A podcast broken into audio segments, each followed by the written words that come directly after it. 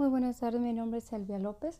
Eh, actualmente me encuentro trabajando como subdirector administrativo en educación media superior. Eh, estoy cursando la maestría en educación en el sexto cuatrimestre. Primeramente vamos a abordar el tema de cómo ha venido evolucionando la, evaluación docente en nuestro país. Vamos a hablar un poquito de, de historia. Vamos a platicar que en mayo de 1992 se registra el antecedente de la evaluación docente en el Programa Nacional de Carrera Magisterial, en el Acuerdo Nacional para la Modernización de la Educación Básica por parte del Gobierno Federal, los gobiernos de los estados y el CENTE, en el que se buscaba reconocer el desempeño del docente, otorgando incentivos como bonos salariales. El desempeño docente se evalúa a partir de seis factores, pero solo vamos a tomar uno que es la preparación profesional que pues, son aquellos conocimientos que requiere el docente para llevar a cabo su labor y por lo que en ese tiempo la Secretaría de Educación Pública elaboró un examen para aplicarlo a aquellos maestros y lo ha venido aplicando a lo largo de los años de manera masiva.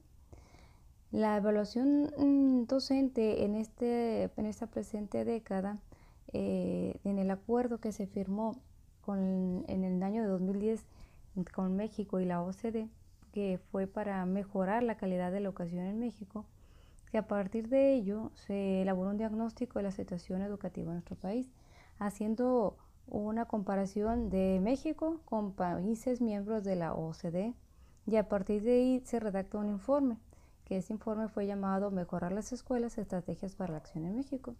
En tal documento se redactaron ocho recomendaciones para consolidar una profesión docente de calidad.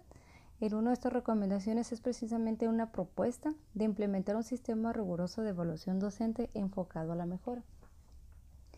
En este mismo año, eh, en el año 2011, México realiza tres acciones principales. Primeramente fue la carrera magisterial, enfocada en elevar la calidad en la educación, en fortalecer la profesionalización de los maestros en la educación básica, mejorar el desempeño docente en función del aprendizaje de los alumnos, así también como otra acción que en este año 2011 fue los estímulos de calidad, que tienen como objetivo premiar y estimular a los docentes que, em, que aumentan, que se encuentran en los primeros lugares y reconocer sus esfuerzos. En de aquellos docentes que logran avances significativos en el aprendizaje de los alumnos. Y finalmente, pues la evaluación universal, que se pretende elaborar un diagnóstico integral de competencias profesionales de los docentes. En estos tres programas tienen como único fin el aprendizaje de los alumnos, el logro educativo de estos mismos y los avances significativos en el aprendizaje. Como vemos en el año de 2011 es cuando se tiene se toma fuerza la evaluación docente en nuestro país.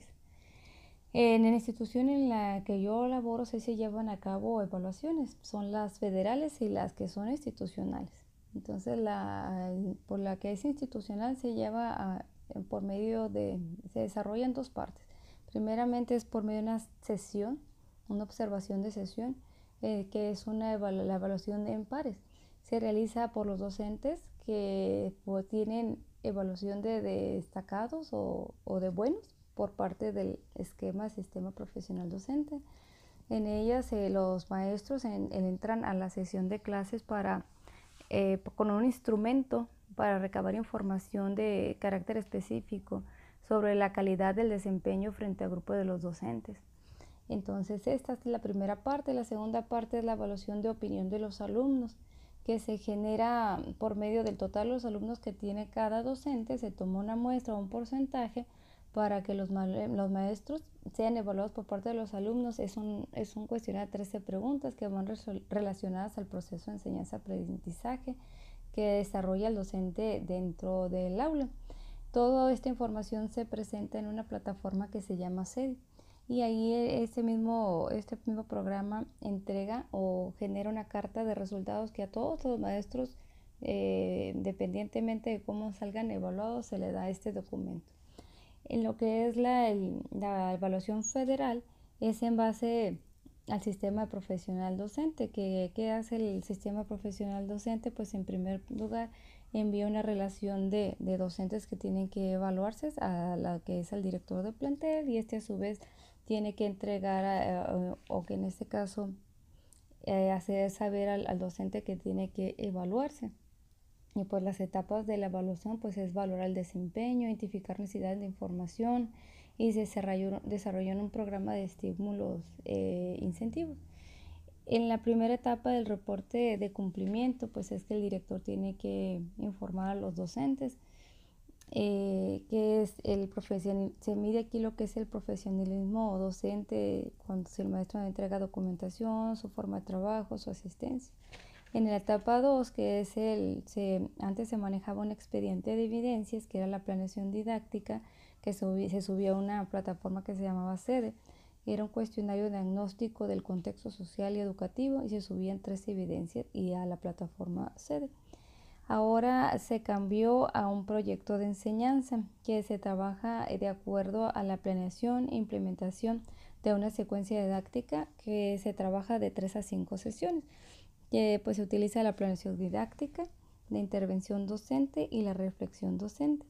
En la etapa 3 es una, una, se aplica un examen de conocimientos a los docentes que están próximos a evaluarse en la sede.